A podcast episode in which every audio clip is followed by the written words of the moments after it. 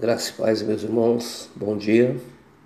No, na Epístola de Paulo ao 2 Coríntios, capítulo 12, no versículo 10, pode ser no versículo 9, em diante diz assim: E disse-me: A minha graça te basta, porque o meu poder se aperfeiçoa na fraqueza.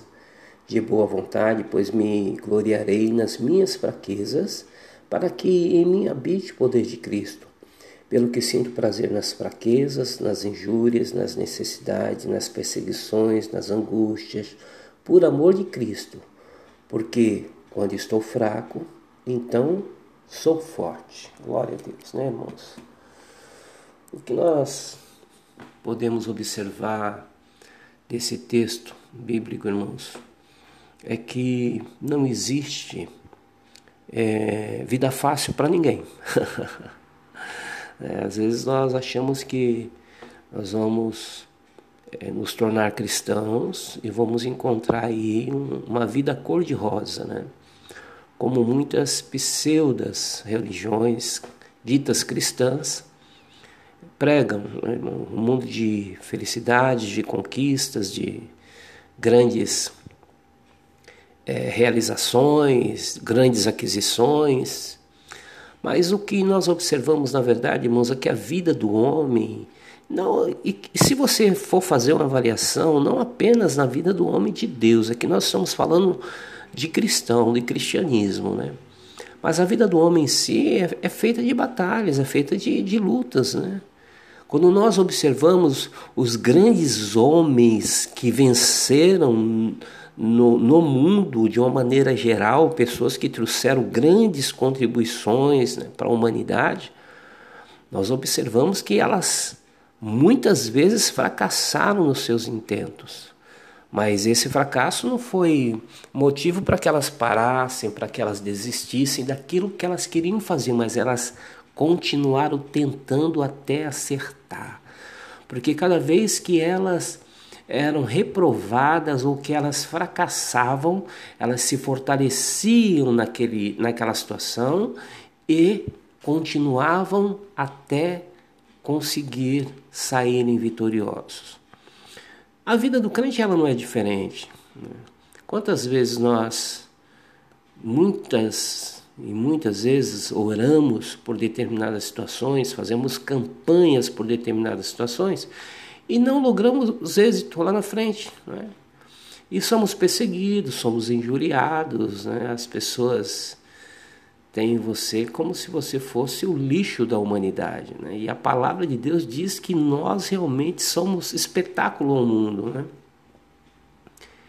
Mas isso não é motivo, irmãos, para que você venha desistir, para que você venha parar, para que você venha voltar atrás, de maneira nenhuma.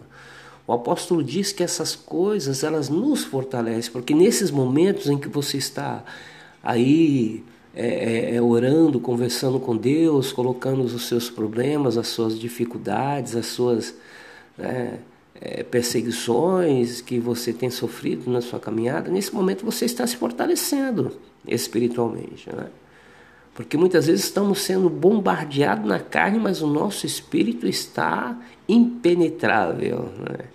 A seta nenhuma consegue nos derrubar. Por quê? Porque estamos fortalecidos espiritualmente, buscando a face de Deus, orando por determinadas situações. E enquanto nós não tivermos é, vitória, nós continuaremos orando. Eu tive tempo que passar praticamente quase 365 dias orando no monte por determinadas situações até Deus nos conceder vitória.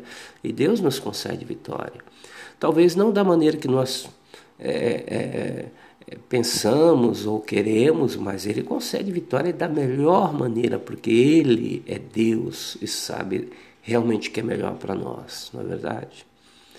Então, meus irmãos, não se sinta assim, né? Então, fracassado, não se sinta assim tão desprezado, não se sinta assim tão esquecido, porque quando você está fraco, aí é que você está forte. Espiritualmente você está forte. Amém? Glória a Deus. O que está diante de ti não é a sua realidade, não é aquilo que Deus realmente tem para você. É. Deus certamente está entrando nessa história está mudando todo esse contexto para honra e glória do nome dele. Nós sempre buscamos, irmãos, coisas materiais, né? sempre buscamos materiais. Mas o objetivo do Senhor é nos fortalecer espiritualmente para termos um encontro real e verdadeiro com Ele, um encontro transformador, né? que possa mostrar para mim e para você é, a grande é, vitória que Ele tem para nós, não é neste mundo, né? mas no mundo vindouro. A vitória que Deus tem para mim e para você é a vitória de uma igreja triunfante que, que subirá com Jesus das nuvens de glória. Né? E eu louvo a Deus por isso. Né? Precisamos, estamos vivendo numa época, irmãos, em que nós precisamos compreender as coisas espirituais. Né? As coisas passam muito rápido, muito depressa. As pessoas estão partindo sem Cristo por coisas banais. Né? Pega um resfriado e acabou. Né? Pega uma gripe, acabou. E o mundo aí fora está violento, as pessoas estão violentas, o amor já se acabou. Né? Nós temos visto, visto tantas barbaridades acontecendo, as calamidades estão assolando o mundo, então é preciso ter uma compreensão maior do mundo espiritual. Quando estou fraco, aí estou forte. Ore, busque a presença do Senhor. Se fortaleça nesse dia.